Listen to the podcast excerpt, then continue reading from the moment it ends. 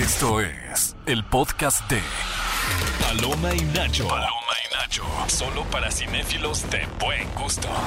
Bienvenidos. Deberíamos de empezar este Nacho. podcast, pero con el sonido este de la monja cuando sale.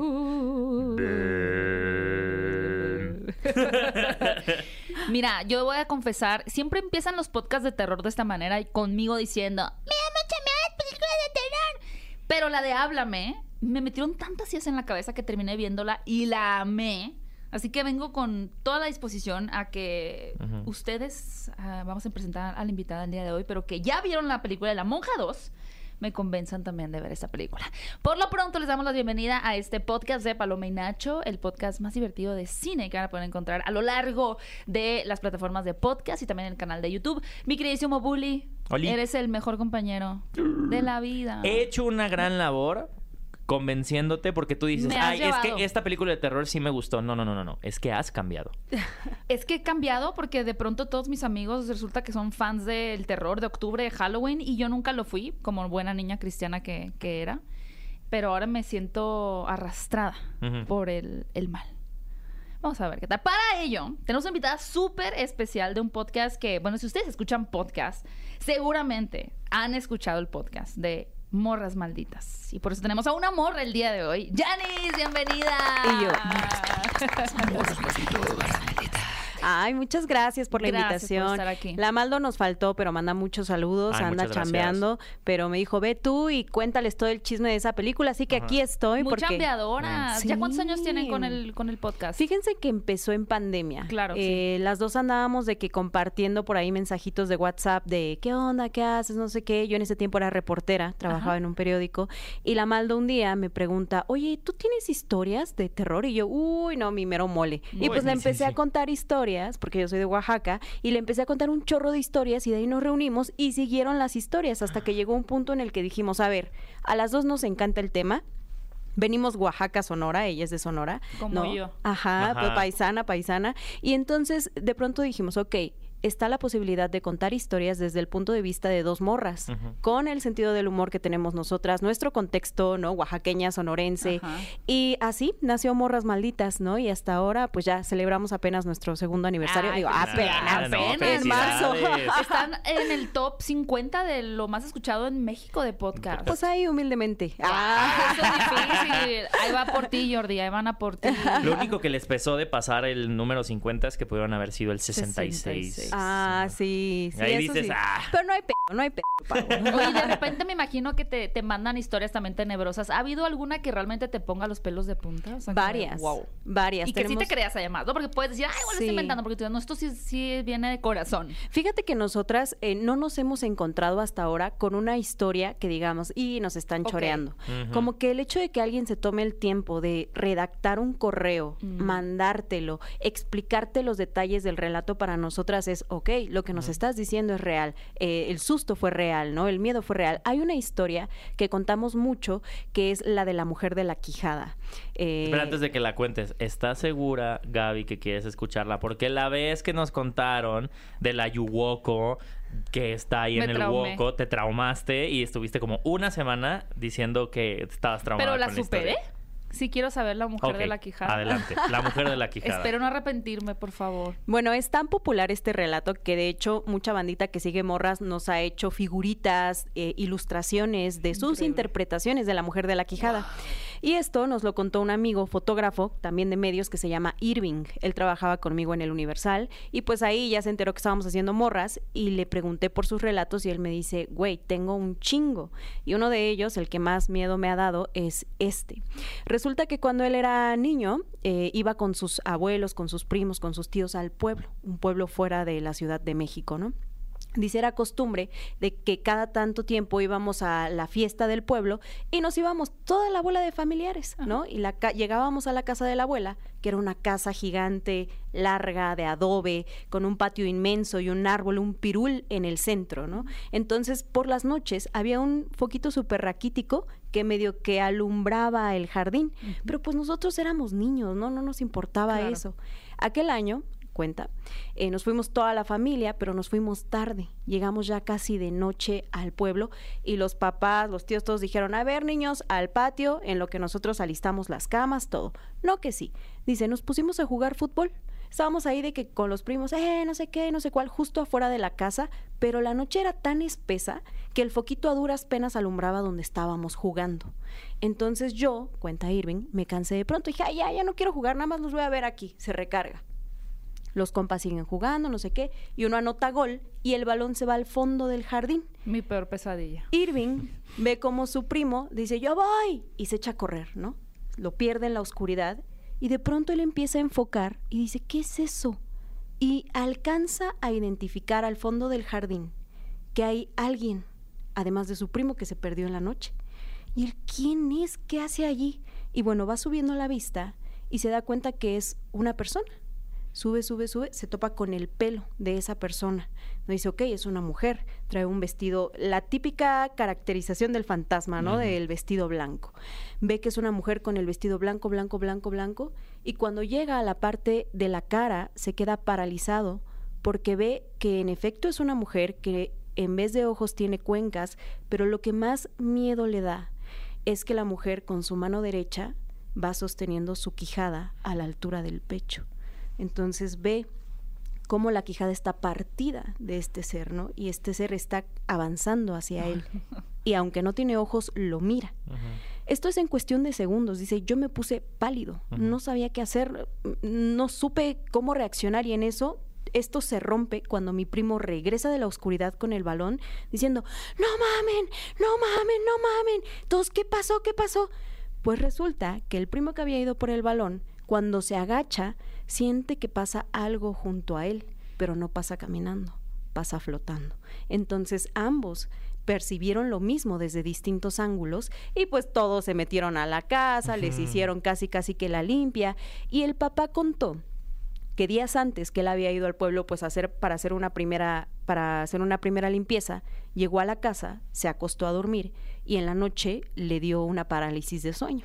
Y en esa parálisis de sueño abre los ojos y ve que hay una mujer de blanco adentro de la casa. La mujer solo lo está mirando y después de un rato sale, pero cruzando la pared, ¿no? Así, ¡fum! Se desvanece, ¿no? Entonces ellos dicen, bueno, esa es una de las tantas historias que nos tocó vivir y que atestiguamos varios, no solo uno, ¿no? Y yo siempre tengo en la mente la imagen de la mujer de la quijada, ¿no? Esta mujer que sostenía su quijada, ¿no? Y decimos, ¿cuál será la Y es que historia? aparte sostenía la quijada. Creo que son como esos elementos los que... ah, tienes estos elementos clásicos, ¿no? Como dices, mujer de blanco, el pelo largo. Pero el factor Sí. sostiene su quijada no es algo que realmente un niño con lo que ha visto de películas de terror pueda Pueda- como... Claro, sí, sí, sí. Ah, de Imaginarse, hecho, pues. ahorita con lo del balón me recordó mucho a una de las primeras escenas de La Monja 2. Ajá, con, con- sí. Y que igual, o sea, sucede con un balón y un niño y el balón se va a la oscuridad y el balón ahí tiene una un juego ahí Ah, que sí, tal sucede. cual. Sí, sí, sí, o sea, ahorita Sí, que sí, sí. Conexiones, Todo por andar jugando balón. Todo, Todo por Ya ven. jugar fútbol, jugar otra fútbol cosa, amigos. es lo que está mal. Ay, sí. Venga, este, juegos de mesa, Mario Party. No, Sí. sí, está, sí está muy interesante. O sea, a mí algo que me parece muy... En México específicamente, como el, el terror religioso es algo que nos mueve mucho. Totalmente, Muchísimo, ¿no? sí. O sea, em, creo que es algo... Es de, las, de los primeros acercamientos que tenemos y creo que también es de, de los, por así decirlo, de la cultura pop, el terror que fue lo primero que familiarizamos, no solamente porque de entrada la religión tiene ahí un, un tema como Pues sí, una, diablo, una doble cara, ¿no? En ese sí, sentido. claro. Pero creo que también por películas como El Exorcista, ¿no? O sea, que creo que fueron de las primeras que se sembraron en la cultura popular y creo que todo niño de las primeras cosas que le dicen sus papás cuando le platican sobre películas del terror es, Claro. ah, la del Exorcista, ¿no? Entonces el terror religioso mueve mucho y creo que Sí. es algo que ha hecho muy bien, eh, por lo menos el universo del conjuro, en, en tener un personaje tan icónico como la monja. ¿A ti qué, qué opinas de ese personaje? O sea, como tal, como la este, ¿Dónde criatura. lo conocimos? ¿En la primera Sí. película del Conjuro? Eh, creo que Lo es en la conocemos 2, en la ¿no? dos. En la 2. Que había un cuadro, ¿correcto? Sí.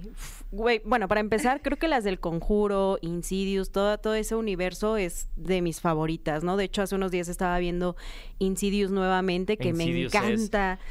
¿La última? La última no la he visto, no Pero he tenido no, tiempo. yo siempre he dicho, la primera de Insidious es el caso, o sea, es la película que mejor ejemplifica cómo en verdad suceden las cosas. O sea, Sí. cómo en verdad empieza a, empiezas a tener... Insidious es la frase de no es la casa, eres tú, ¿verdad? Eso me traumó. El, El de de- no es la ah, casa, son ustedes. No, que es el niño. No Ajá, importa es- cuánto Pero te no mudes. importa, sí, pero eso me parece. Ajá. Sí. me- esa frase me quedó grabada. Esta escena cuando la morra sale a tirar la basura y que regresa y que le cambian el disco. El Tiny Tim. Ay, sí, sí, sí. Pero bueno, cuando aparece la monja, yo la verdad es que sí me cagué. O sea, Sí. la primera vez que aparece en el conjuro, yo dije, ¿qué onda con este un personaje? pasillo, no? creo. Ajá, entonces para, creo que para todo el mundo que vimos la historia dijimos, ¿qué va- ¿quién es? ¿De dónde viene? Claro. ¿Cuál es la historia? ¿No? Porque siempre es lo que quieres saber, incluso cuando nos mandan los relatos, ¿no? ¿Cuál es la historia detrás, por ejemplo, a la mujer de la Quijada? ¿Qué le pasó? ¿Cómo murió? Sí, lo pensé. Siempre sabemos que hay una muerte terrible detrás de almas en pena, ¿no? Y yo lo primero que pensé era que era un alma en pena, Claro. hasta que poco a poco se va transformando en este ser demoníaco. Sí, ¿no? que es Balak. Balak. A ver, me recuerdan porque la tienen muy fresca también mi querido Héctor, que, que la revisitó antes de ver la segunda, que fue una experiencia, además me gustaría que la platicaran también, pero eh, en la primera película, ¿qué, ¿qué es lo que se revela de la monja? ¿Quién es? ¿Era mala? ¿Por qué está atormentando ahora a la gente? ¿Cuál Se- es su historia? Se revela en la primera película que había una persona que estaba escribiendo textos eh, demoníacos y su interés era como despertar a uno de estos males antiguos, ¿no? Mm. Llegan las cruzadas, eh, llegan igual la misma iglesia y lo detienen. Pero en ese inter sí logra, sí se logra despertar esta entidad, que es Balak, y cómo se despierta en este monasterio toma la forma, eh, digamos que la antítesis de la figura más sagrada que tiene la iglesia, Claro. que es una monja. Ah. Y entonces ya empiezan a suceder una serie de eh, muertes, ¿no? De religiosos, y es cuando mandan a un Taisa padre, que es el Bichir, ajá. ajá, ¿no? A investigar estos casos con... Con, Con la Sister Irene. con Irene, Que ajá. está Isa Farmiga. Sí, sí. La ajá. hermana de Vera Farmiga, que La es la protagonista del conjuro. Exacto, que yo cuando la vi, de hecho, ayer que, estaba, que fuimos a la experiencia, decía, se parecen un chorro, o sea... Hay Idéntica. algo. Es Aquí una Warren. ¿Qué pasa? aquí? Ajá, yo dije, ¿qué onda? ¿Cómo van a conectar estos universos más adelante? Ah, Yo Sí, porque ellas nunca han estado... Bueno, es que son otra época. Son- o sea, ajá, esto, esto claro. al final, la primera película de la monja, si no me equivoco, sucede en los 20 En, ok. Porque en la segunda, de hecho, se nota mucho la llegada de la luz, ¿no? Y creo que en la primera todo es con lámparas, con velas, Sí. ¿no? Con estas lámparas de aceite. Eso está como que... interesante. Ajá, sí, sí, sí. Sí, la primera es un relato gótico clásico, ¿no? Y aquí sí están ya como creo que sí sirve como un puente y una conexión para lo que ya conocemos como las películas, como El Conjuro 1, Sí. Anabel, que bueno, ayer déjame te digo que estábamos en, la, en el evento, había una invitada sorpresa. Ah, Ella sí. sí reputó, que es mi queridísima Anabel. Estaba en primera fila viendo a su comadre triunfar. Llevaron una muñeca a Anabel. Ahí estaba. Ahí andaba. Presente en los a ver, mejores cuéntenos, eventos. cuéntenos de este evento. ¿Sucedió aquí en la Ciudad de México? ¿Dónde fue? ¿Qué había? ¿Cuál era la experiencia de la Monja 2? Fue en una iglesia súper gótica, Ajá. ahí en artículo 123, que Mm. creo que es ideal para este tipo de experiencias. Y creo que eso es súper importante, cómo sumerges a toda la bandita, en este caso medios de comunicación, gente que hace podcast como nosotros, influencers. eh, y llegamos y lo primero que te daban era una botella de No, y la sangre de Cristo. La luna azul. Y la ¿Una luna. botella? Tuvimos, tuvimos la luna Sí. azul, tuvimos dos días de luna llena y no se va a repetir este fenómeno hasta el 2000. No no sé cuándo, ah, pero- neta, ¿Por qué como, yo no me enteré de esto? como faltan como 200 años para que vuelva a pasar lo mismo, Sí. la luna que teníamos ayer, justo en la función de la monja. Yo sí me sentí poseída en algún momento, la verdad. Y el vinito. Tuve miedo. Ahora sí, tuve el miedo. vinito. Ah, era el vino. Era el vino, la Perdón. sangre era vino. Ajá. Ah, Sí, sí, sí. ok. No, sí era vino, o sea, nos dieron vinito. por eso. Nos dieron una botellita de vinito. Pero les decían que era sangre. No, No, era vino de. Ah, ustedes me están Era una cortesía, era una Ah, cor- llegaron con Estoy ah, poniendo acá los efectos pues a mí, no me hubieran quitado la ilusión, Y amigos. pan para el susto, también. El pan pa'l- el cuerpo de Cristo. Sí. Y nos dieron un buñuelo, de un buñuelo. Un buñuelo. Era un buñuelo. Una guajolota. Y entonces entrabas y ya dentro de esta iglesia que pues ya tiene distintos ¿Y usos. ¿Te ¿no? dejaban tomar adentro de la iglesia? Es que es una iglesia solo de en el cascarón. El cascarón. Porque ya es un lugar para eventos. Ah, Ajá. claro. Sí, sí, como sí, San sí. Ildefonso y estos lugares que se Pues, hacen bodas, etcétera. Algo así. Algo ¿no? así. Sí, Ok, sí, ok. sí. Y entonces ya estábamos, entrabas. Y yo, ¿Cómo que tomaron alcohol? Perdóname, Diosita. Este, el caso es que ya había varios eh, como que stands en los que podías tomarte fotos con veladoras, con la monja, con este puesto de revistas que es súper eh, icónico de la, de la monja 2, ¿no? Esa escena que todos estábamos de ¿qué va a pasar? Ujú. ¿Qué va a pasar? Chuf, chuf, chuf, chuf, chuf. Todas las hojas de las revistas Lo vi moviéndose. en el trailer, sí. Ah, bueno, entonces no es un secreto, vean. Pero me gustó ese momento, me Sí. gustó. Y lo Anabel, que podías pasar y también Y tomarle también podías saludar. Yo tenía una muñeca Anabel de niña, o sea, la, la verdadera, no la nueva. La Eh, Raggedy Ann Doll. Sí, es que me Ah. gustaba mucho la animación de niña, cómo brincaba en las teclas con su amiga, que era, era la muñeca una niña ciega.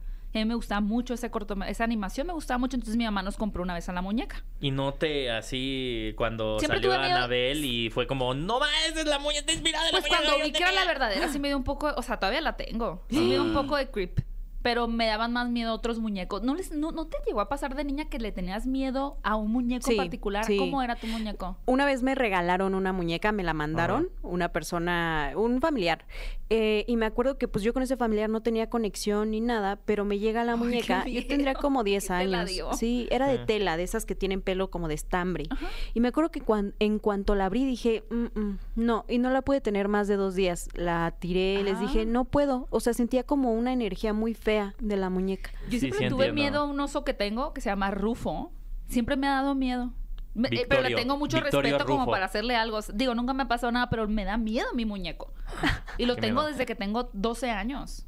Siempre está ahí. Lo Y el pobre, ¿cuál fue el mal que yo he hecho? Y luego se le voltea la cabeza porque como que tiene, como que... Mi, mam- mi mamá me lo compró en Universal Studios o algo así, que fue un no sé. Pero se le voltea la cabeza, entonces a veces lo agarras y tiene la cabeza para atrás. Entonces como, ay, Rufo, aquí te la voy a acomodar, no te enojes conmigo. Bueno, yo tengo un Pero cuadro, bueno, yo tengo el cuadro en mi casa que todo el mundo le da miedo. Héctor tiene cuadros, pues tú también has de tener eh, De- Janis posesiones, pero tienes así Bofamet chiquitos. Sí. Uy, qué Sí, hermoso. no, ¿Por qué tengo gente que reacciona Pero así a de, de Bofamet? hecho, yo sí, o sea, el objeto como más misterioso así que tengo fue una máscara que una vez unos amigos se encontraron en una casa abandonada. Órale. O sea, literal en un closet. Y de ahí yo me la quedé. Y es una máscara de lobo. Pero yo te lo juro, o sea, nunca. No tiene marca adentro. O sea, no o, sea, lo- o sea, la máscara, a pesar de que yo creo que ya he de llevar unos 12 años conmigo, no se ha desgastado. Ajá, ajá. O sea, es una máscara que incluso tú la ves adentro y no tiene ninguna etiqueta de, de marca. O sea, no sabe, o sea, no sé. Era de un furro, pues. Pues no, porque es un, es un, es un cráneo de, de lobo. O sea, pero los detalles son increíbles. O sea, parece de verdad Eso hecha explica mano. todos los males en tu vida. ¿Te la has O puesto? sea, hace sentido. Claro, ahorita Te les enseño una foto con esa máscara. ¿Cuál es el objeto más tenebroso que tienes tú? ¿Tienes algún objeto Hasta tenebroso? ahora. Fíjate que esa muñeca nada más, ahora no, no tengo tenebrosos. Tengo muchos objetos que nos regalan la- los seguidores de Morras. Un compa que le, le decimos el Carlos Pocket nos hizo unos ataúdes chiquitos Ajá. que los El abres ¿Con sus nombres? y son mansiones, mini mansiones guau. fantasma. Ay, O sea, él, hace, él lo hace. Sí, sí, sí. Y nos hizo, a mí me hizo en versión mini, pues pocket, con mis gatitos. Entonces yo luego ahí juego en mi mansión fantasma. Digo, no tenebroso, pero me encanta. Ah, pero está bello. Sí, lo cierras y es un Muy fantástico. Muy Sí, chiquito, entiendo. sí, me encanta. Bueno, a ver, vamos a, vamos a regresar al universo del conjuro, porque sabes que a mí Ajá. me sorprendió mucho que la película más exitosa eh, a nivel taquilla es La Monja.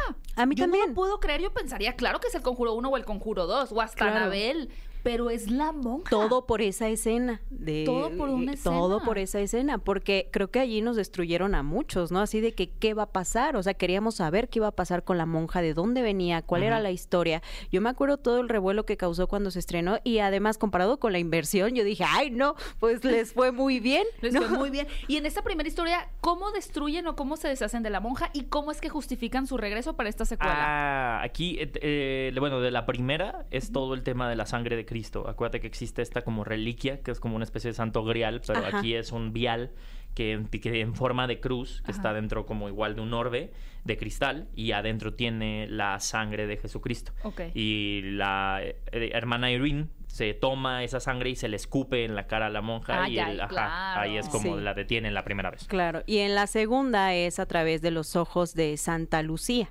¿no? Que es esta pues santa que muere, ¿no? Que, que su familia fue atormentada, ¿no? Y la familia conserva los ojos y el demonio está detrás de esto, ¿no? Entonces, ¿Por los qué ojos- querrá los O ojos? sea, el demonio Los no- ojos- nunca realmente desapareció. Solo desapareció, Ah, eh, pero- digamos, pero lo sí que lo podemos a través de lo que se que el demonio no se crea ni se destruye, Eso. solo se transforma. Y, y no sé si te acuerdas que posee a Maurice, el francés que les ayuda en toda la primera película. No, y no tiene me la cruz invertida. Sí. Y lo ves al final de la primera película. La voy a volver a ver. Sí, ¿O no? tienes que. Es que yo creo que está chido eso. Buena Siento que- pregunta. ¿Es importante verla de nuevo? Sí, Sí. porque so- forman parte de un universo. Incluso en La Sí. Monja 2, al final, quédense a ver los créditos porque te sigue dando sorpresas, ¿no? Y Sí. vas conectando los universos. Creo que eso es lo chido que hace James Wan, ¿no? Con todo, todos los universos de estas películas, ¿no? Que puedes encontrar ligeras conexiones entre ellas, ¿no? O entiendes Bueno, qué hasta pasa en en la Aquaman otra. que la dirigió sale una Anabel. Me, por te digo. Esta, esta película sí es eh, secuela directa, ¿eh? O Directa. sea, Sí, directa, sí, sí. directa. Sí, No digo, por lo piensen que mencionabas de la luz también. ¿Me estás diciendo que puede haber una monja 3? Yo creo que sí. ¿Y qué Yo creo que pensamos sí. de eso? ¿Pensamos que nos que sí. gustaría o que les gustaría expandir? Por ejemplo, ¿a ti cómo te gustaría que se expandiera el universo del conjuro si no fuese con la monja? Bueno, hablando específicamente de la monja, a mí lo que me gustó mucho de esta película fue fueron algunas cosas que ya les comparto. Primero, que el poder de curar, de que la batuta la llevan las morras, las hermanas, ¿no? Y que se acompañan. Cada son dos hermanas, Irene y no recuerdo cómo se llama la otra hermana que se va con ella a hacer esta pues esta labor, esta aventura, si quieres Yo llamarlo quiero que así. se enamoren, no se enamoran. Mm, No. no. Bueno, Nah. en mi cabeza. No, no se enamoran. Está bien. Pero, ajá, pero se van a esta aventura Benedetta. y una de ellas tiene menos fe que la otra, ¿no? Entonces, como que ves coincidir o cómo se van llevando estos mundos, ¿no? Hay una escena en específico en la que Irene trata de, de detener al mal y llega la otra y ¡ta! ¿No? Como que usa, usa otros métodos Ay, para el mismo encanta- propósito. Las dos, son, las dos son muy inteligentes. O sea, a mí lo que me gustó también de Irene es la manera en la que ella logra aterrizar al plano de la realidad lo que es la fe. Claro. Pero ¿quién es la más creyente aquí? Irene. Pues de alguna manera ella, yo Ajá, diría, ¿no? Pero la, también la otra, porque la otra es acompaña y se embarca en esta aventura Claro. solamente para creer. O sea, pero sí, significa que su fe es muy grande. Ajá, o sea, sí, sí, sí. Y hasta hay un punto en el que le dice, esto es lo que se llama un milagro, ¿no? Entonces ya verán a qué es a lo que se Eso está refiere. interesante porque de pronto la primera película podría no. ser. Estamos viendo imágenes en este momento de la máscara de, de Casi lobo. me muero aquí. Eh, pero tú compártela en tus redes sociales, Bullo, ahorita que ahorita la compartes. Pero me, me gusta esta idea, ¿no? Como que no estén todos montados en el, en el mismo caballo, sino que haya como que estos diferentes puntos de vista de cómo atacar el mal Claro. dentro de la misma dijiste eso casa. y me imaginé a los Kens en Barbie que están en los, caballos, en los caballos falsos. Y también te habla mucho de- del bullying escolar, ¿no? De cómo el hecho de ser distinta o distinto a veces te cobra factura, ¿no? En este tipo de espacios. Todo ocurre dentro de un internado en donde hay como que una capilla que está bloqueada, ¿no? Entonces, eh, las amigas que son bien maldosas, ¿no? Llevan a Sophie Sí. y la encierran ahí, le hablan del demonio y le enseñan un vitral, que ¿no? por ahí hay otra criatura que la verdad me parece Ah, ¿hay muy, muy bien No, lograda. pues ese va a ser el spin-off ahora. Muy Sí, interesante. seguro. Me encantó, fíjate. Sí. El sí. Spin-off del spin-off. Cuando Sí. escuchas el... Denos un poquito de, sin spoilers, pero que es un demonio Pues ya te, también, ya te está dando una pizza. como un caballo. ¿Qué Y- relacionas y- y- con y el qué odias, ¿Qué odias ver en mi casa? ¿A quién tengo ahí? Ajá. Abafomet. Ajá. Ajá. A una Ajá. cabra. Ajá. Pues ahí está, amigos. Ahí está el spin-off. Eso me, eso me gustó mucho, la Uf. escena de las escaleras. ¡Ay, Uf. ay! ¿No te recordó esas escaleras a Hasta el viento tiene miedo? Ta- Sí, Uf, totalmente. wow, O sea, ahí podrían filmar Hasta el viento tiene miedo y funcionaría Sí, perfecto. Sí, sí. Entonces sí le sacaron varios sustos a esta película. Yo brinqué todo el tiempo, ¿no? Creo que si vas al cine, o sea, yo siempre que voy a ver una película de terror, eh, voy con la intención de asustar. Vas en serio. ¿no? Ajá, Ah, como voy a que yo- gritar, sí, voy allá. Sí, ya al final diré, bueno, me gustó, no me gustó, pero creo que si vas ya con la idea de, ay, no, a ver qué tal está esto, te, te censuras de sentir.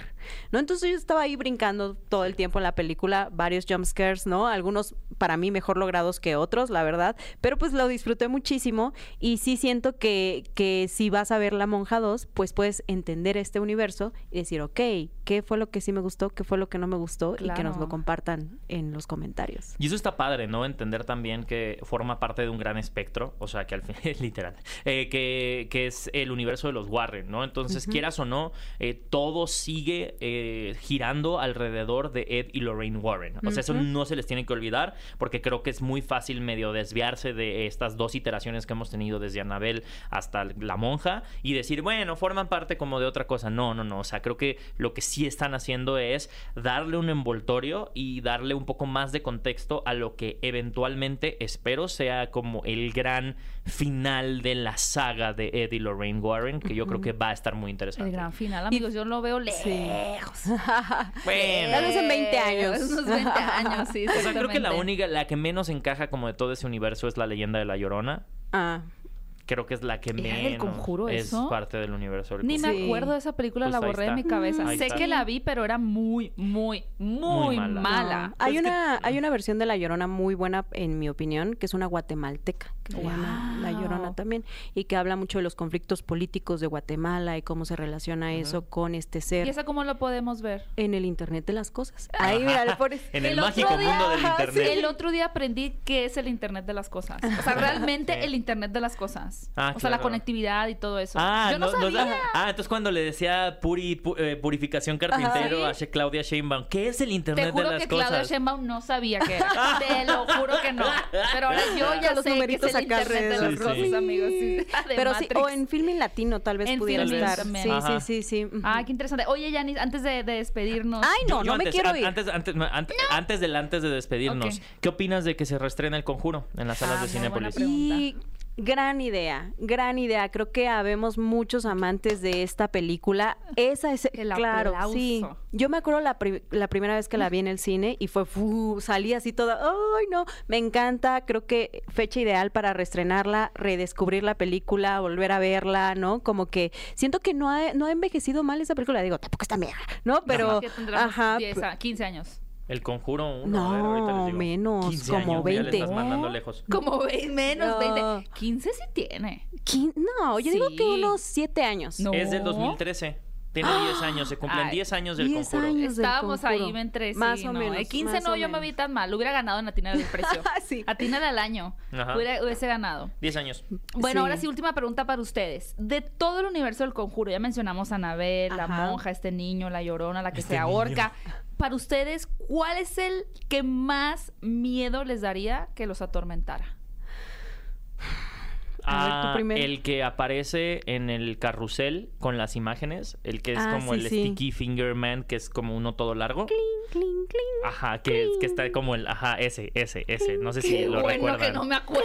Él, o sea, que aparece en las sombras. Él, y la verdad es que te digo, ahora que revisité La Monja, La primera escena en la que la hermana Irene ve a la monja, y hay este como, este, este paneo hacia, no, no paneo, sino ¿A la que este como, como zoom in hacia, que es la primera vez que la ves, o sea, la primera vez en la que sus facciones son muy definidas y se escucha este sonido de...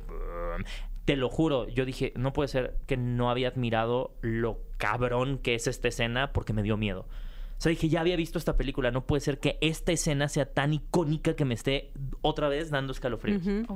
Oye, y hay un debate, ¿eh? porque ayer que nosotros fuimos a ver la película, le preguntamos a la bandita qué pensaba acerca de la monja 1 y la monja 2, y había gente que decía, me gustó más que la 1, y había gente que decía, me gustó más la 1 que la 2, ¿no? Y yo todavía estoy entre cuál es como el- con la que conecto más, porque justo acabo de ver otra vez la 1, y yo de que es que está, tiene cosas chidas también, Ajá. ¿no? O sea, como que creo que la bandita va a descubrir cuál es su favorita. Pero ¿cuál ¿no? es el que te daría más miedo? Ay, no sé. Siento que si me presentas a Balak, si me presentas, Sí, sí, me ando también, muriendo ahí, recio. Sí, Es sí, que sí. es muy para que te ahorre- para que te haga ahorque.